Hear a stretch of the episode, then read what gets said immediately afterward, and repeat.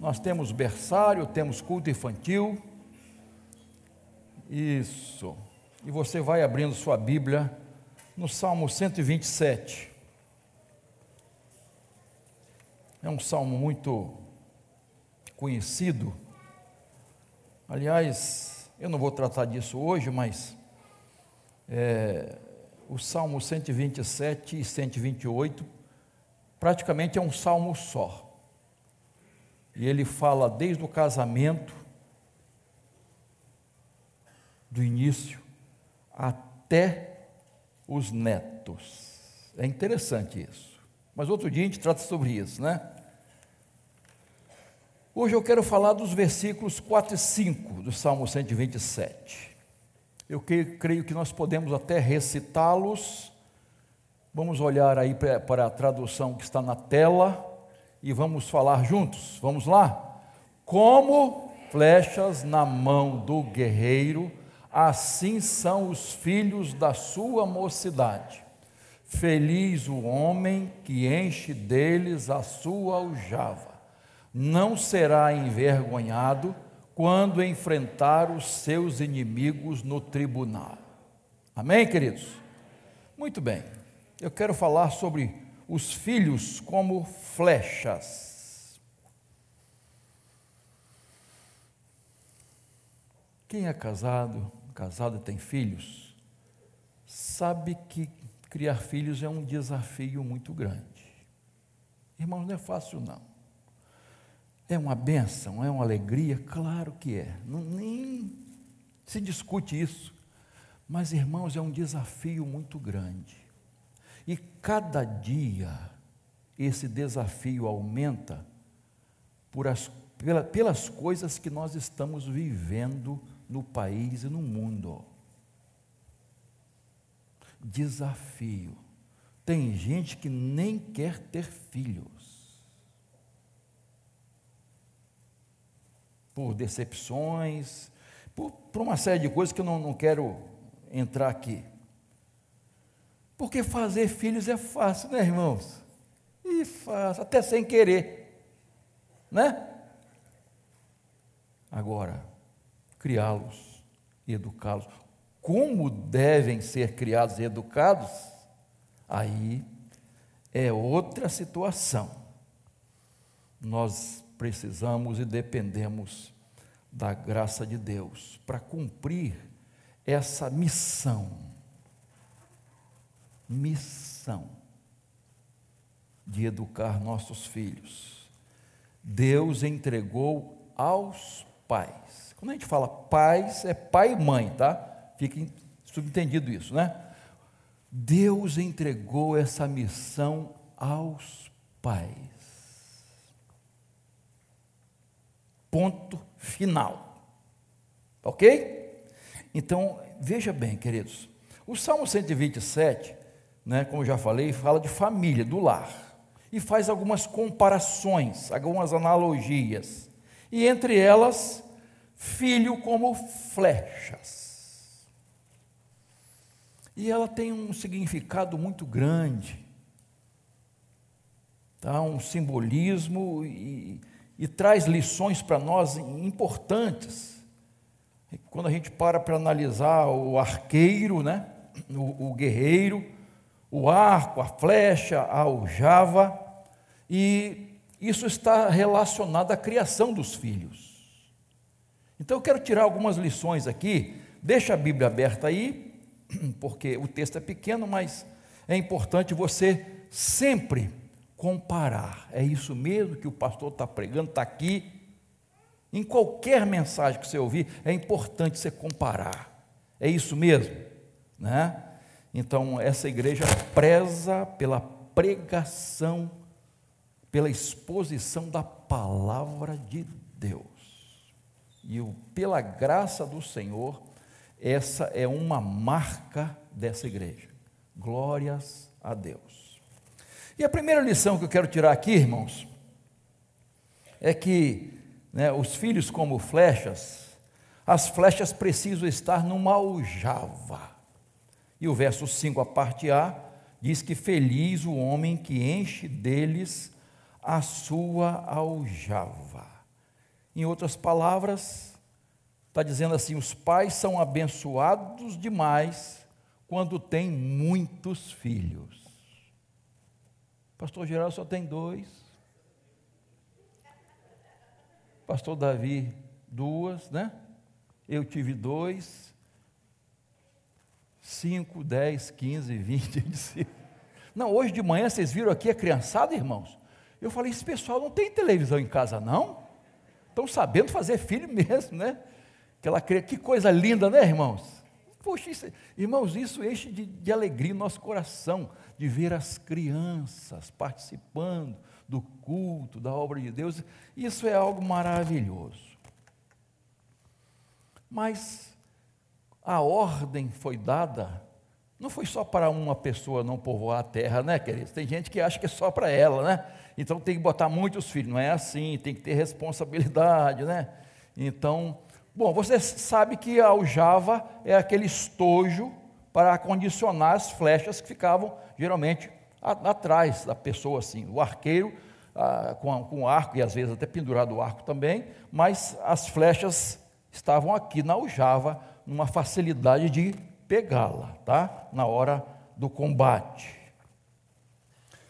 Aljava ficava, então, adicionando as, fe, as flechas. E elas ficavam bem ali, certinhas, direitinho, para não empenar. Porque flecha tem que ser muito bem retinha. Você sabe disso. Quem já usou arco e flecha sabe que se um negócio ficar assim, não, não vai. Né? Então, ah, agora, existia a aljava maior e a aljava menor. Né? Então, tinha aljava que cabiam dez flechas, tinha aljava só cinco. Enfim, cada um sabe da sua aljava. Né? Quanto comporta a sua aljava na sua ah, família. Né? Eu disse que é, a minha mãe né, teve nove. Nove. Caramba. De manhã eu falei de uma mulher que teve 19. Quem foi? Susana Wesley. A mãe dela teve 25.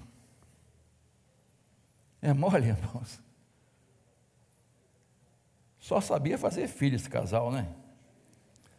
Mas a flecha, irmãos, naquela época, e eu acho que ainda hoje, né, eram feitas manualmente, como um trabalho artesanal. Falou, falaram de pizza artesanal. Não sei que artesanal é essa aí, né?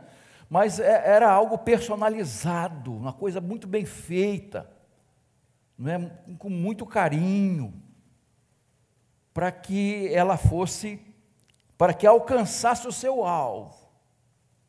Então, vamos tentar aplicar isso às nossas famílias, né, aos nossos filhos, que precisam de um atendimento individual, individualizado.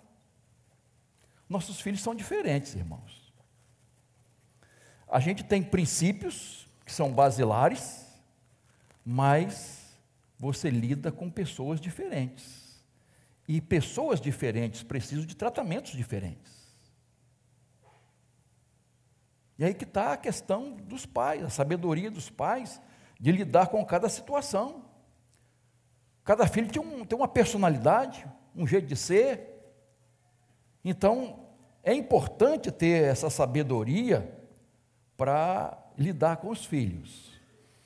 Mas o que eu quero destacar aqui, irmãos, é que a aljava era um lugar seguro onde as flechas ficavam, para não se quebrarem e não empenarem. Então, esse lugar seguro é o lar. Se os filhos são como flechas, a aljava é como um lar, onde essas crianças devem estar seguras, sendo desenvolvidas, sendo criadas para que ela se desenvolva com segurança e, e no, no ar saudável. Irmãos, como nós precisamos hoje de lares saudáveis. Para ter um lar saudável, a pessoa precisa ser saudável. Irmãos, mas há pessoas difíceis. tóxicas, relacionamentos tóxicos, infelizmente, casamentos tóxicos. E os filhos estão nessa guerra aí. Eles precisam de um lar saudável para se desenvolver física, emocional, mental e espiritualmente. E quando tem um lar saudável, irmãos, nós estamos garantindo praticamente que essa criança ela vai ser feliz na vida. Quando ela tem um, um lar saudável, em todos os sentidos, irmãos, basicamente essa criança será feliz. Essa pessoa será feliz. Se ela tem a figura do pai, a figura da mãe, como exemplo. Irmãos, é muito importante a gente entender isso, queridos. Que o nosso, o nosso lar precisa ter um ambiente de paz, amor, harmonia, de diálogo, de comunicação, de acertos, de das diferenças serem solucionadas, harmonizadas. Não é que, que vai ter um lar, é, é, vamos dizer assim, perfeito. Não existe. Não existe casamento perfeito, não existe família perfeita. Todo mundo sabe disso. Você abre a Bíblia, você vai ver que todos os lares que Deus usou, as famílias, foram imperfeitas. Comece pela primeira, Adão e Eva. Olha só. Olha os problemas que eles tiveram. E aí você vai seguindo, irmãos. Noé, Abraão, enfim, todos eles tiveram lares imperfeitos dependentes da graça de Deus. E até nos nossos erros, nós ensinamos nossos filhos. Porque eles precisam saber que nós somos imperfeitos. Eles precisam estar conscientes disso. Ah, meu pai é um herói, minha mãe é heroína. Beleza, sem problemas, mas imperfeitos. E quando a gente errar, ter humildade, a coragem de falar. E se preciso for, pedir perdão. Pedir perdão. Papai errou, mamãe errou. Ó, na hora eu falei que não devia. Enfim, e as crianças vão aprendendo a corrigir seus próprios erros. Então é importante, irmãos, reconhecermos nossas falhas, nossos erros, confessá-los. Agora, é lógico, evitar o máximo possível de salseiro dentro de casa, não é? Brigas, agressões. Às vezes os filhos, eles veem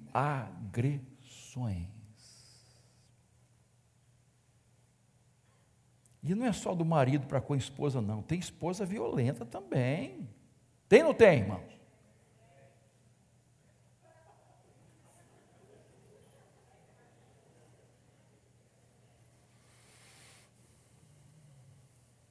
Tem marido violento. Marido violento precisava casar com uma lutadora de MMA, né? Ou com uma policial, para ver o que é bom para tosse, né? Mas os filhos às vezes presenciam essas coisas.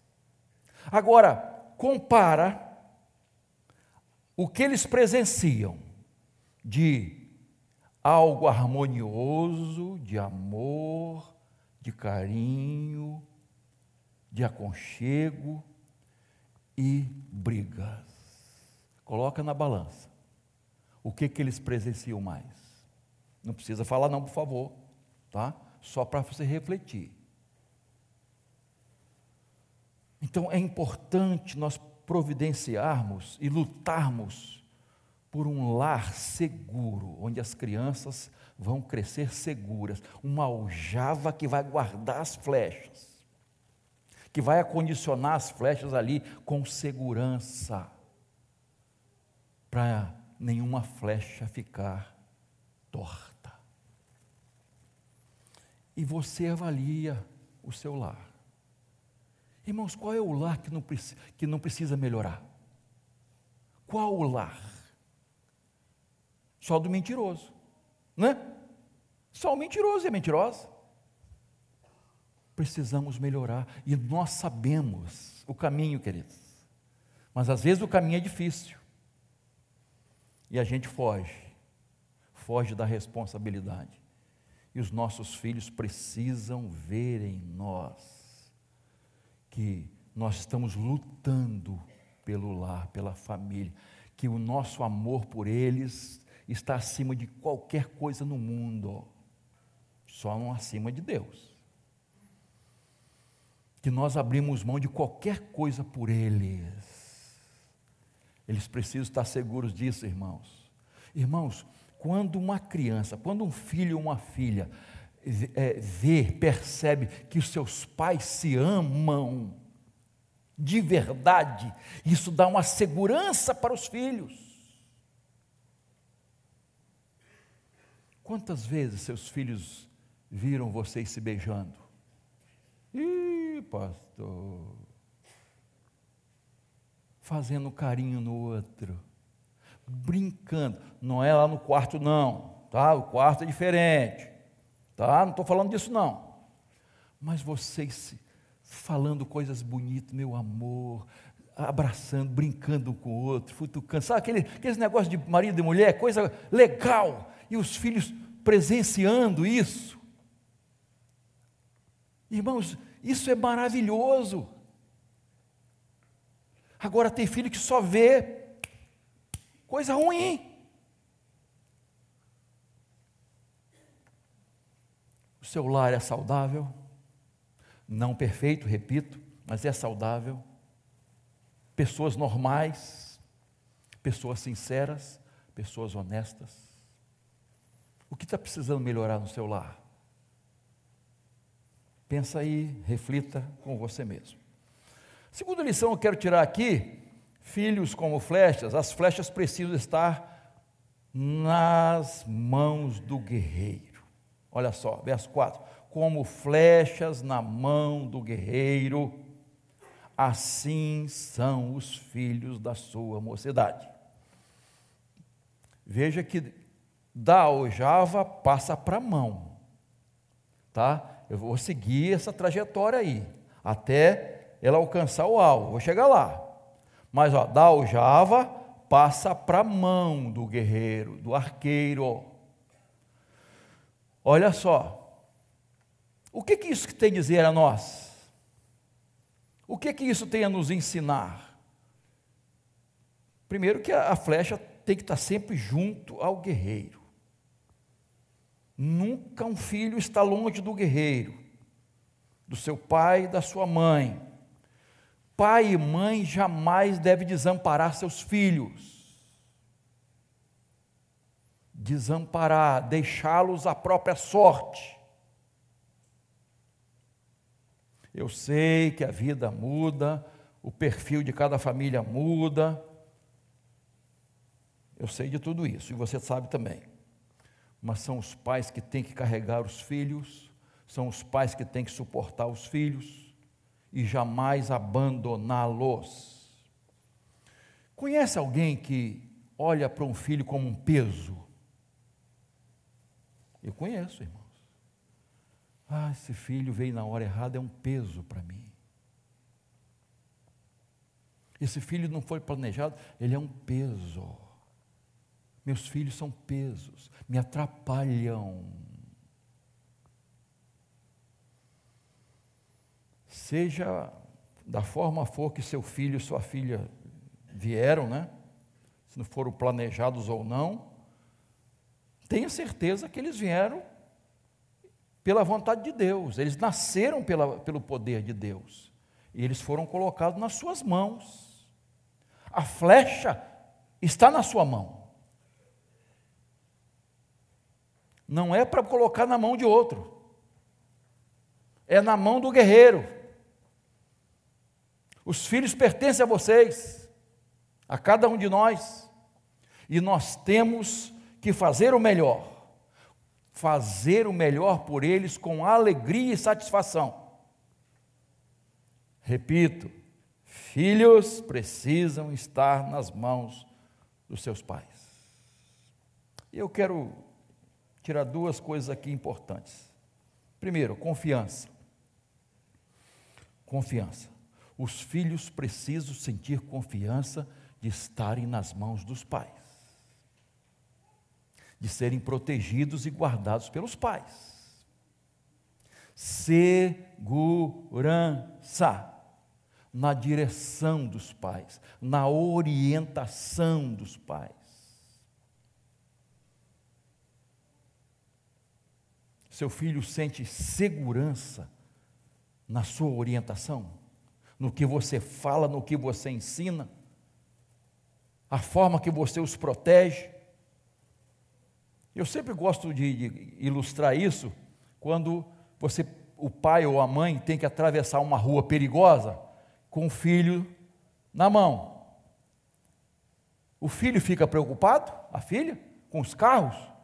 Por quê? Está na mão do pai ou da mãe. Ele sabe que o, que o pai e a mãe vai, vai conduzir com segurança.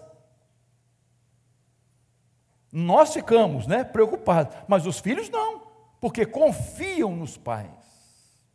Irmãos, essa confiança é muito importante. Você é uma pessoa de confiança, você é uma pessoa de palavra. Você cumpre suas promessas feitas aos filhos. Segurança para os filhos, irmãos.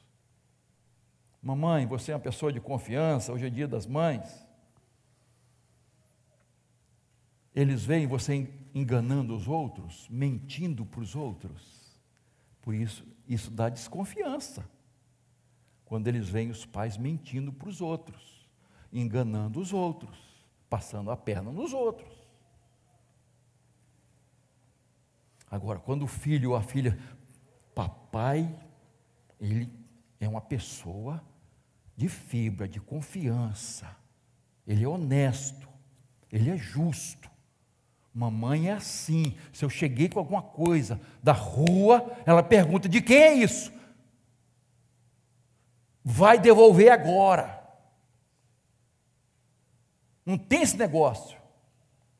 Ah, é, é. Gaguejou, não tem conversa. Isso dá segurança aos filhos. Eles podem reclamar. Esse negócio de sair com um, com outro, né, e tal, negócio de hora de chegar, sabe como é que é? Adolescente né, gosta muito disso e reclama e cobra, mas dá segurança a eles. Eu já ouvi, mamãe, papai nem liga para mim, eu saio, chega a hora que eu quero, eles nem perguntam nada. Insegurança dos filhos, eles questionam o amor do pai e da mãe quando eles deixam muito à vontade. Confiança, segurança. Filhos, outra coisa que eu quero destacar aqui, precisam obedecer. Eles precisam aprender a obedecer. Sabe o que quer dizer isso? Aprender a obedecer. Filho desobediente tem que ser corrigido. Eles precisam aprender a obediência. Irmãos, tem muito filho desobediente. Que pai e mãe falam e olha, vocês sabem disso. Vocês sabem disso. Eu gosto muito, a gente fala muito da fé de Abraão quando ofereceu Isaac, né? Mas e a fé de Isaac, irmãos? Pensa, jovem, Isaac tinha mais de 20 anos, irmãos, quando foi oferecido, não era um bebê, não, era um jovem, robusto. Ele, o pai estava levando para o sacrifício, Ele sabia o que o pai ia fazer. E ele não questiona o pai. Ele podia Não, que isso, papai? Deus não deu essa ordem. Nós nunca vimos isso na vida. Que negócio é esse? E tal. E ele podia questionar. Podia dizer: Não, não vou fazer isso. Estou fora. Ele vai. O pai não dá muitas explicações. Você sabe da história. Onde está? Aquela pergunta que foi rasgou o coração. Onde está o cordeiro? Deus proverá. Irmãos, desfocar Abraão um pouquinho. Foque em Isaac. Que confiança que ele tinha nesse pai. Que certeza que ele tinha que esse pai era obediente a Deus, que era temente a Deus. E ele vai até o fim, a ponto de ficar no altar. E Abraão com o cutelo na mão. Ele ali, confiante no Pai. Meu pai sabe o que está fazendo. Meu pai não é um louco. Ah, irmãos, como os filhos precisam ter essa confiança nos pais, no amor dos pais, no cuidado dos pais. Que os filhos ocupam um lugar muito especial na vida, na família, no coração dos pais. Como é importante isso, irmãos. A flecha está na mão do guerreiro, seguro, firme nossos filhos precisam sentir isso, irmãos, essa segurança da obediência. Outra coisa que eu aprendo aqui, irmãos, ainda nesse ponto, é a autoridade dos pais. Autoridade. Eu não estou falando de autoritarismo. Eu estou pensando em disciplina, não espancamento. Estou pensando em correção, não em violência. A autoridade para educar e discipular os filhos autoridade para estabelecer regras, limites. A gente cansa de falar isso, pastor, isso de novo? É, de novo. Por quê? Hein? Não sabe não? Não sabe não, queridinho, queridinha? A gente está vendo o que está acontecendo, irmãos. Nós estamos vendo o que está acontecendo. Estabelecer limites Olha como Deus nos trata. Desde o início, lá no Éden, Deus estabelece limites. Ó, vocês podem usar de tudo aqui, mas essa aqui, não. Limites. Limites. E quando os limites são desobedecidos, não observados, o que acontece. Olha o que acontece, a desgraça que acontece. Limites, disciplina, correção. O livro de Provérbios é um livro de sabedoria mesmo, né, irmãos? É um livro de sabedoria, a gente sempre recorre a ele, porque é um livro de sabedoria. Capítulo 29, 15, diz assim: a vara e a disciplina dão sabedoria. E caramba, a vara da sabedoria, a disciplina da sabedoria, olha só. Mas a criança entregue a si mesma, faz o quê?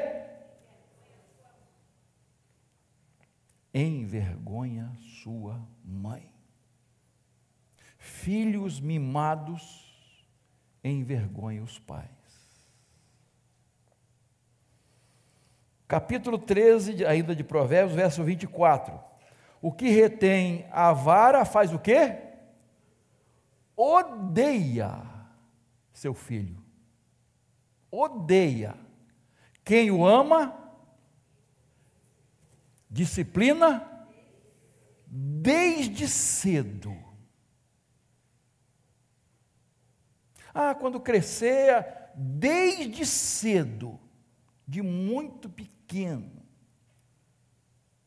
novinho. Capítulo 22, 15.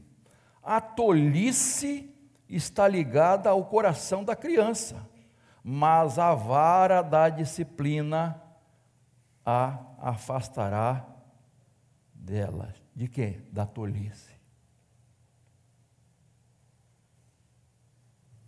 Não está falando de espancamento. A Bíblia, em momento algum, fala de violência contra as crianças.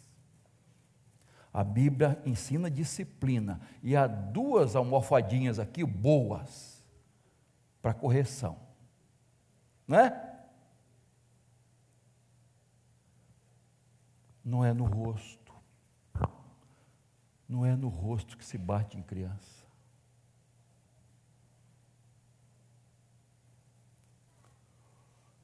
Correção não é para descarregar raiva, não é vingança.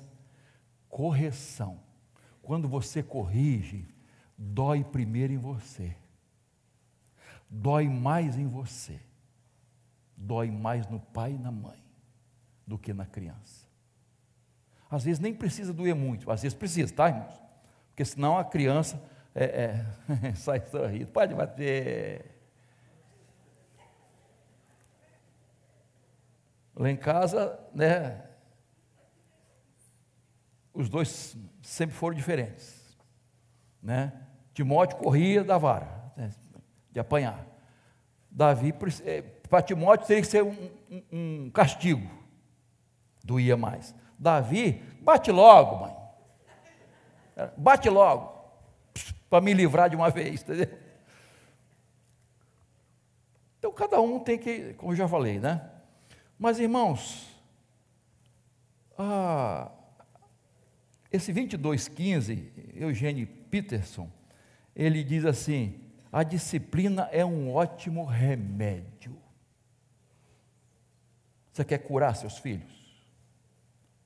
A disciplina é um ótimo remédio. E às vezes você percebe no shopping, não é? Quando a gente fala isso, né? Criança indisciplinada, criança berrando, criança é, se jogando no chão. Não vou pedir para você levantar a mão, não, né?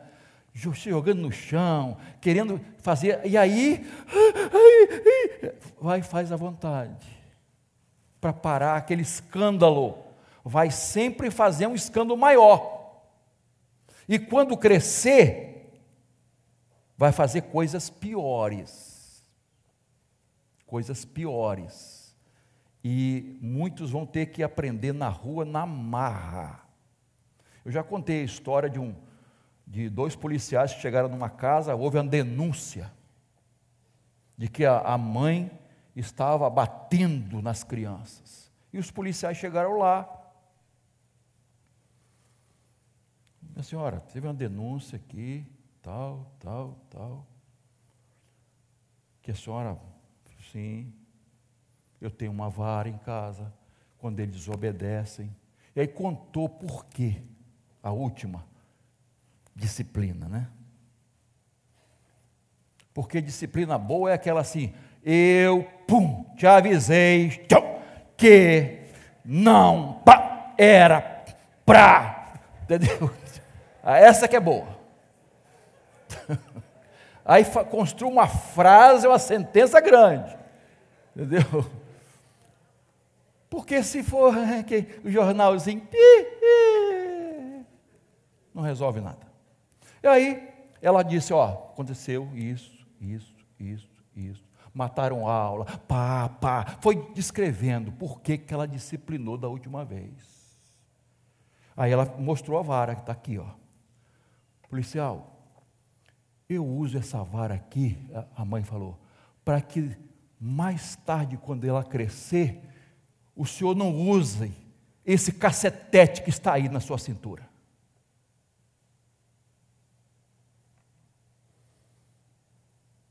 Policial, sim senhora. chamar a atenção do filho. E foram embora. Queridos,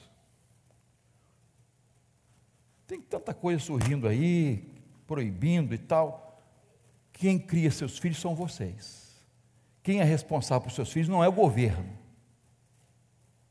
É você, pai e mãe.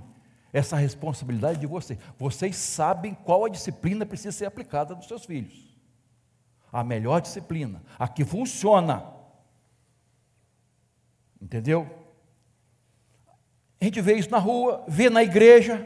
Irmãos, dá para ver criança indisciplinada na igreja que os pais não têm autoridade sobre os filhos.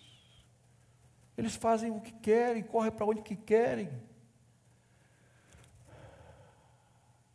E, e pai não domina. Agora, eu, eu quero fazer uma observação, é diferente, crianças especiais, chamado TEA, né? Que é transtorno do espectro autista. É diferente. E tem irmão, irmã, às vezes, que, que fica agoniado. Gente, essas crianças precisam estar entre nós. Elas precisam estar entre nós. Mesmo se comportando agitadas como elas costumam ser. E daí? Vamos ajudar os pais, não criticar. Tá? Não criticar, ajudar, orar pela luta que eles têm, pela missão que eles têm. Não ficar criticando, não. Agora, é diferente criança indisciplinada. Que o pai e a mãe têm que estar tá ali. Eu já contei algumas vezes, já mais de uma vez, aquela criança que os pais estavam sentados ali atrás e as crianças estavam aqui com outras criancinhas. Vez quando a criança olhava, estava conversando na hora do culto, e o pai de lá.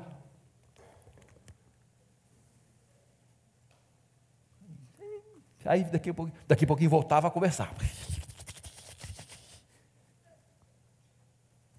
Olhava para trás. O pai fazendo sinal.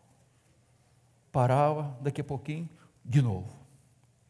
O pai lentamente levantou, saiu do lugar,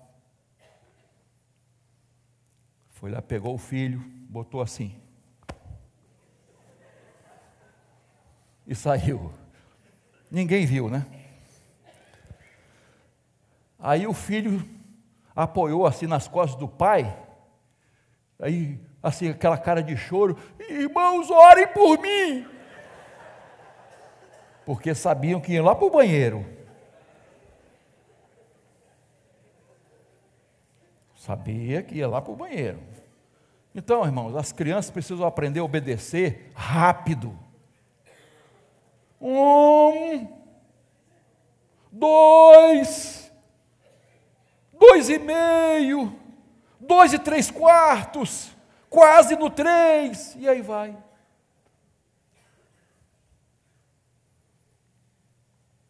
Obedecer. Tem que obedecer.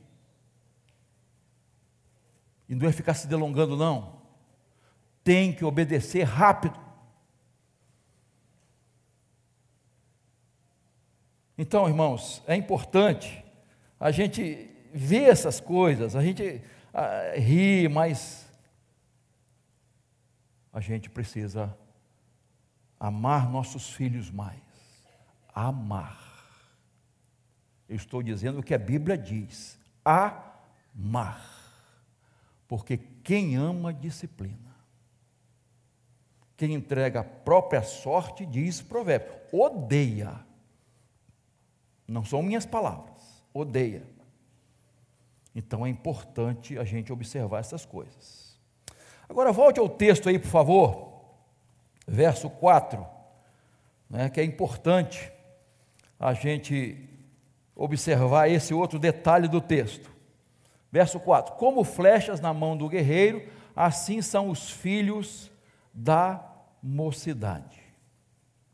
A flecha é preparada com cuidado, é colocada na aljava, vai para a mão do guerreiro, vai para o arco, e vou te acertar aí, Cleves, tá? Tem um alvo. Tem um alvo. Ela precisa ser lançada em um alvo. Queridos, é muito importante a gente entender que nossos filhos têm um caminho a percorrer. E eles vão um dia sair de perto de nós. E aí, como eles vão sair? De que forma eles vão sair de perto de nós? Elas vão ser lançadas, porque, veja bem, flecha não é jogada aqui. Naturalmente, não. Está falando de guerreiro. Batalha aperta com espada. Né? Para atingir um alvo à distância é arco e flecha. Filhos vão ser lançados para longe. Ih, pastor, já vai começar. É interessante, irmãos, é, a família grande era importante para atividade na roça, lógico, agricultura, né, naquela época, e, e fala de defesa no tribunal. Daqui a pouquinho a gente vai ler de novo esse texto, né? Ah, os filhos daqui a pouco vão defender os pais, vão ajudar os pais, vão cuidar dos pais. Mas é importante, irmãos, eles entenderem que vai chegar um momento que eles vão sair. Eles têm um alvo. Já, já viu filho desorientado na vida, que não tem direção, estão perdidos, sem objetivos, sem saber a razão da sua vida. Tem filhos assim, irmãos. Qual é a verdadeira razão de viver seus filhos? Nós temos que ensinar, nós temos que mostrar o alvo. Essas flechas têm que ser lançadas. O objetivo deles, irmão, de vida é amar a Deus, servir ao Senhor, viver para a glória de Deus. Esse é o maior objetivo da vida dos filhos, queridos. Viver para a glória de Deus. E às vezes eles estão perdidos, não sabem o que estudar, às vezes estudam uma coisa que para agradar os pais, depois, não, não é isso não. Aí faz uma faculdade, depois tem que fazer outra, e uma série de coisas acontecem, irmãos. E a, a gente, nós temos, irmãos, eu, eu sou pai, a, a gente, às vezes, e eu, eu comentei isso de manhã também, a gente, a gente quer que, que os filhos façam aquilo que realiza a gente como se, como se eles fossem troféus. Olha meu filho, olha minha filha, olha tal. Beleza, irmão, nada contra estudar, trabalhar, ser um bom profissional, vencer na vida. Nada contra isso de jeito nenhum.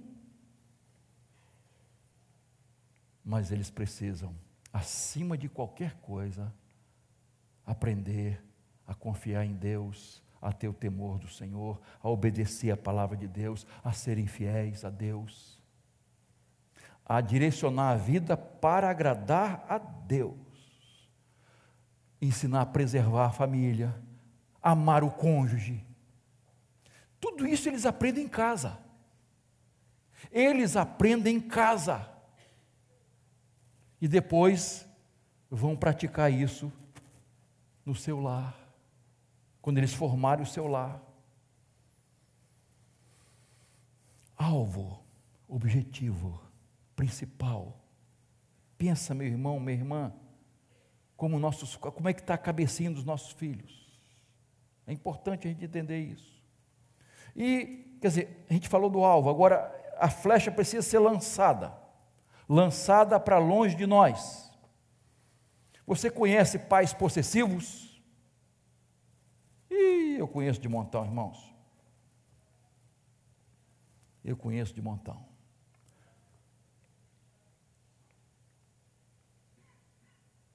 Quando, quando o menino vai arrumar uma namorada, ou a menina vai arrumar um namorado, irmãos, que sufoco que é, não é?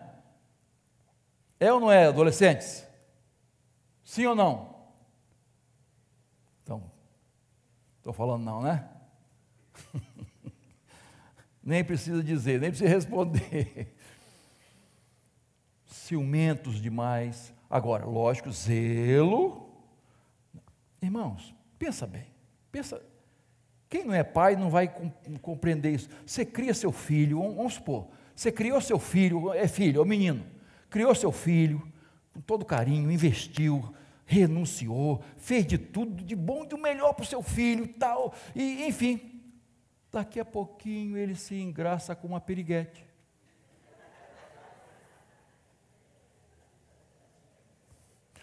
Aí você desmorona.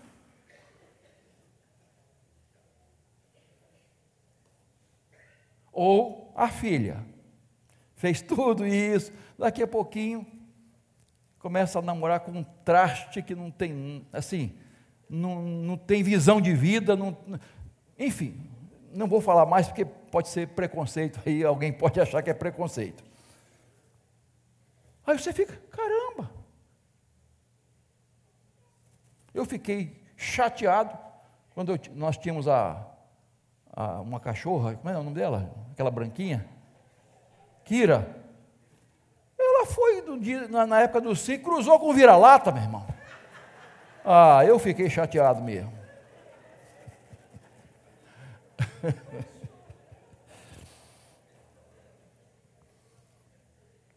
Outro dia eu preguei, num, fiz um casamento de uma filha de pastor. Filho, casamento. Aliás, filho, ele que era filho do pastor. Aí falei sobre deixar pai e mãe, tal, tal, aquela, aquela história que todo mundo conhece, né? Deixa, ó, deixar. Não é morar com a sogra, com o sogro. Isso dá problema. Não precisa falar que você está morando, não, por favor mas falei de cortar o cordão umbilical, quando é, os pais não cortam, é a gente que tem que cortar, é, são os filhos que tem que cortar. Enfim, mas aquela, aquela mensagem rápida de ser casamento não pode ser muito demorado, né?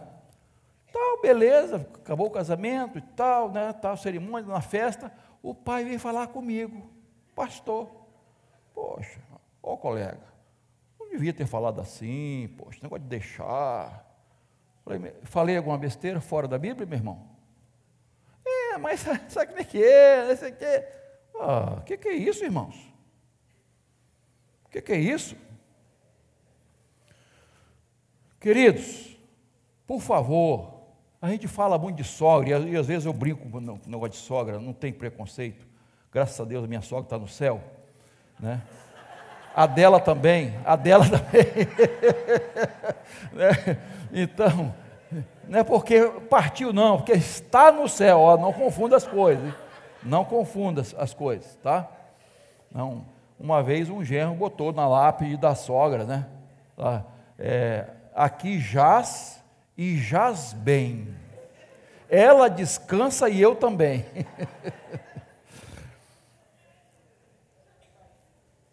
Eu sempre digo aos noivos o seguinte: olha,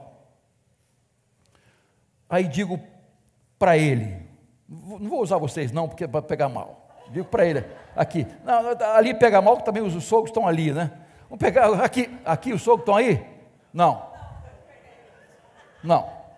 Aí eu digo para o Igor, Igor, se sua, não, não tem nada contra a irmã Minervina, hein? Por favor.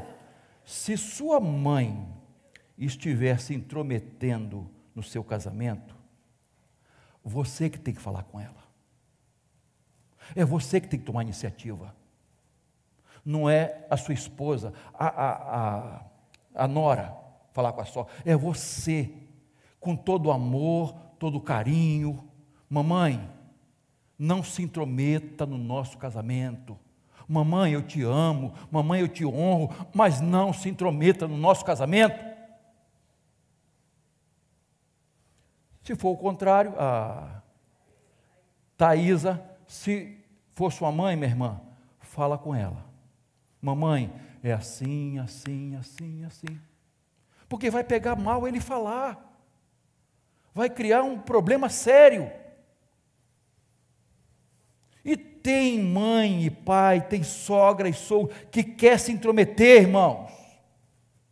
Isso é fato, a gente está falando disso sempre. Filhos precisam ser independentes, têm que ser atirados, tá? Ó, flecha atirada. Vai, viva a sua vida. Vai com Deus.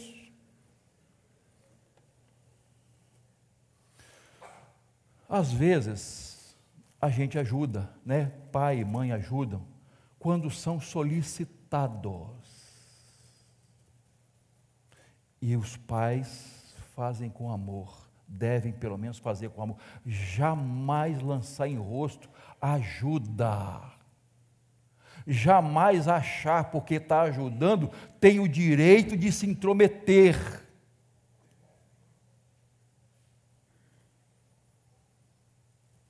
não tem direito. Eles formaram a nova família. Está um salseiro lá, está brigando. Ai, meu filhinho, volta para casa. Vem para casa da mamãe. Nada disso. Eu já contei aqui. É muita história, irmãos. Não dá tempo de contar tudo, já, já, já foi meu horário, né? Que uma filha chegou na casa dos pais, reclamando, porque discutiu com o marido e tal, veio com uma mala.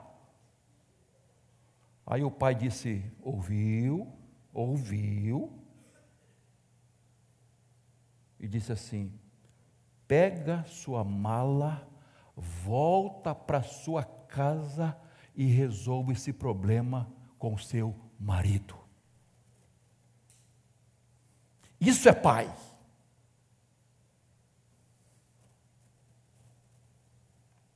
tem que ser assim. É diferente outros problemas, enfim, é, aí não, não quero entrar muito.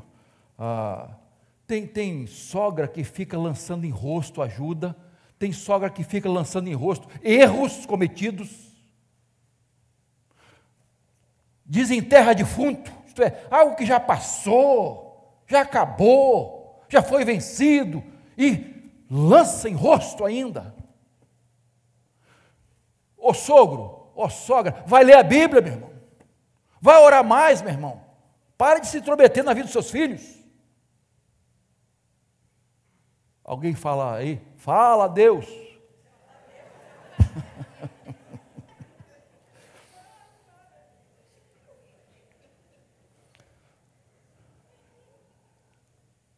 Eu sei que às vezes avô e avó atrapalham, querem se intrometer na criação dos filhos, né? acha que está errando aqui e ali, não é assim. Quando, repito, quando são solicitados, é diferente. Papai, mamãe, a gente está precisando de ajuda. O que, que vocês acham? Diferente. Ó, oh, meu filho, é assim, procura ver assim. Mas geralmente o pessoal não, não gosta de pitaco, não. Então, sogro e sogra, pai e mãe, não se trometa, não. Deixa eles. Deixa eles. Eles vão se acertar. Para de se intrometer em nome de Jesus. Verso 4, ainda. Filhos da mocidade, da sua mocidade. Irmãos, Deus faz tudo na hora certa. Filhos da sua juventude, quando você está cheio de força e vigor. Olha só. Filho, não é para avô e avó criar. Irmãos, pelo amor de Deus, não é o tempo mais deles, não aguentam mais. Eu sei que ajuda, muitas vezes socorre, é diferente, irmãos. Numa necessidade, não é? Às vezes, mas não é para você criar, a responsabilidade não é sua. Vovô e vovó, não é sua. Você não tem mais paciência que os pais têm, força, vigor, saúde que os pais têm. Filhos da sua mocidade, filhos precisam, né? O pastor Davi comentou muito isso, falou, falou até demais sexta-feira, né? Passou do muito horário, estou passando hoje, ó, família é o caso sério. Filhos precisam de atenção, presença, muito mais do que presente. Às vezes as nossas faltas a gente tenta substituir, compensar com presentes. Atenção, presença. Agora, presença real. Tá? Presença real. Porque a pessoa às vezes está em casa com os filhos, e aí para se livrar, assiste esse negócio aí, vai para o celular, vai para a televisão, vai para o computador, vai para o, ah, o quê? iPad, sei lá o quê. E aí o filho fica distraindo. Aproveita o tempo que você está em casa para não fazer nada. Isto é, nada entre aspas. Você está usando esse tempo precioso para estar com seus filhos, fazendo nada.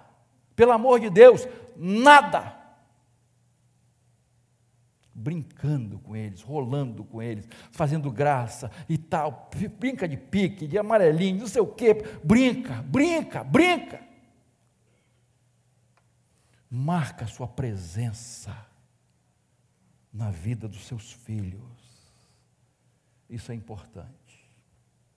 Outro dia eu assisti um vídeo é, da famosa atriz Susana Vieira e ela estava falando do seu. Qual é o seu arrependimento? Ela disse: Eu coloquei em primeiro lugar a minha carreira. Ela disse: Eu coloquei em primeiro lugar a minha carreira.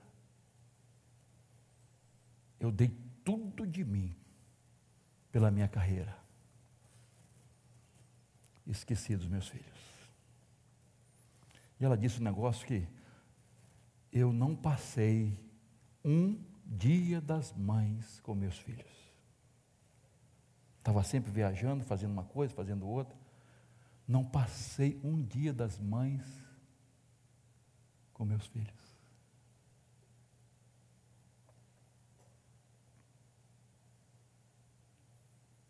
E ela disse mais uma coisa. Hoje, o que eu mais desejo é no dia das mães ter meus filhos perto e não os tenho.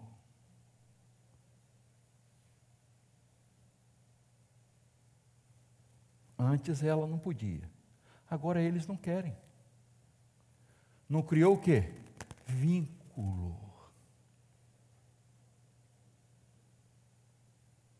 E aí ela mesma faz assim, fala assim: valeu a pena? Ela diz: valeu a pena alcançar o sucesso como atriz, ganhar dinheiro, valeu a pena? Ela pergunta. Parece que ia até escrever um livro, alguma coisa assim, tá? Então, irmãos, o tempo está passando. O tempo está passando. E a gente, outro dia, o outro ator que eu esqueci o, o nome, falou assim: gente, quando, quando eu menos vi, minha filha estava falando do casamento, estava falando da festa de casamento dela. E eu falei: gente, o que? Casamento? Eu não vi minha filha crescer, ele disse. E aí a gente lembra da famosa frase de David McKay: Nenhum sucesso na vida compensa o fracasso do lar. Quais são seus valores? O que mais é importante para você na vida? Quanto vale um casamento feliz? Quanto vale uma família feliz? Pastor Fanini, uma vez contou que ele foi numa casa fazer uma visita de, de, de um homem muito rico. E ele, quando chegou na casa, na casa não, era um, uma mansão. Quando ele entrou na sala assim, não, uma garagem tinha uns cinco carros importados, sabe? Ele entrou, sabe aquele, aquele tapete bom mesmo, que é? É persa? Aqueles tapetes assim, aquela sala, algo assim. Ele falou, ficou impressionado. Mas na sala estava um marido reclamando, uma esposa também reclamando, de um lado e de outro, um acusando o outro, e os filhos chorando. Ele disse assim: Eu nunca vi tanta pobreza no meio de tanta riqueza. E aí ele contou, pastor Vaninho, de uma vez foi numa comunidade. Chegou lá, o casal muito feliz, um barraco, o chão era de é, barro batido, o, a mesa era um caixote, o banquinho é outro caixotinho, e a, e a esposa lá fez um café e tal, os filhos sorrindo, cantando, felizes. A conclusão que ele chegou: eu nunca vi tanta riqueza no meio de tanta pobreza. O que é mais importante para você? O que é mais importante para você? Filhos como flechas precisam de uma aljava, um lar saudável, feliz, cristão, seguro. Precisam estar na mão do guerreiro, com, sendo criados na disciplina e admoestação do Senhor. Eles precisam ser lançados em um alvo para cumprir o propósito de Deus para a vida deles. Nossos filhos precisam ser bons cidadãos da terra mas acima de tudo, cidadãos dos céus. O Salmo 127 começa dizendo: O Senhor é que edifica a casa. Foi lido isso aqui, né? E termina falando que seremos vencedores diante dos nossos inimigos. Meu irmão, minha irmã, seus filhos são herança do Senhor. Eles serão vitoriosos. Eles são vitoriosos em nome de Jesus. Eu quero encerrar contando a vida, ou um pouquinho da vida de Thomas Edison. Thomas Edison foi inventor de quê, irmãos? Da lâmpada incandescente. Ele teve outras, outras invenções. Ele foi um dos maiores inventores dos Estados Unidos. E quando ele era criança, foi para a escola e passou uns dias na escola e aí Logo vem um bilhete da professora, diretora, coisa assim. Um bilhete fechado, lacrado para a mãe. Ela, o filho entregou e ficou olhando para a mãe. A mãe abriu o bilhete e o bilhete estava escrito assim. Ela leu em voz alta para o filho: Seu filho é um gênio esta escola não está preparada para recebê-lo. Não temos professores à altura dele. É melhor você, mãe, ensiná-lo em casa. Ela leu o bilhete, fechou e, e fez isso. Fez isso tempo passou e esse menino se tornou, era um autodidata, ele se tornou um dos homens mais brilhantes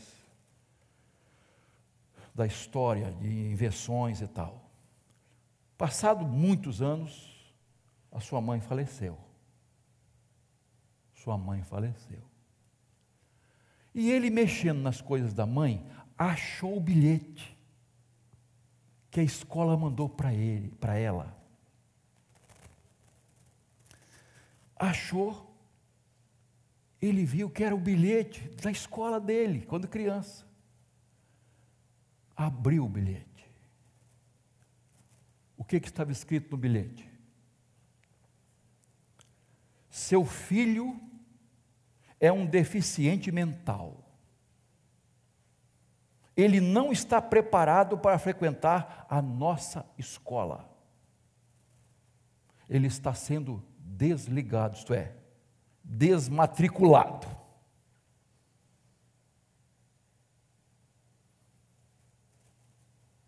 Quando ele viu o real teor do bilhete, suas lágrimas desceram. E ele escreveu no seu diário: Thomas Edison era uma criança deficiente mental que a mãe dele o transformou num gênio. Queridos, não importa o que os os homens, as pessoas dizem dos nossos filhos. Importa o que você vê nos seus filhos, como você os ama e como você vai tratar deles. Como você vai encarar os problemas, as dificuldades. Seus filhos são vencedores. Não importa suas lutas e dificuldades eles são vencedores para a glória de Deus. Então, pro, promovam um lar seguro, uma aljava.